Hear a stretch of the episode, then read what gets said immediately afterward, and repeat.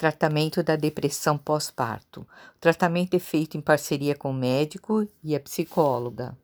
Dependendo do nível da depressão, a reintrodução do convívio com o recém-nascido deve ser feita cautelosamente.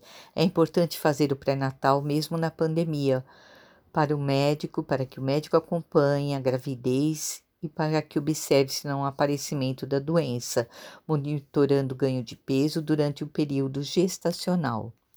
Hoje, devido à pandemia, os ginecologistas sugerem que antes de tocar ou amamentar seu bebê, a mãe troque de roupa e higienize as mãos. E use máscaras enquanto amamentam.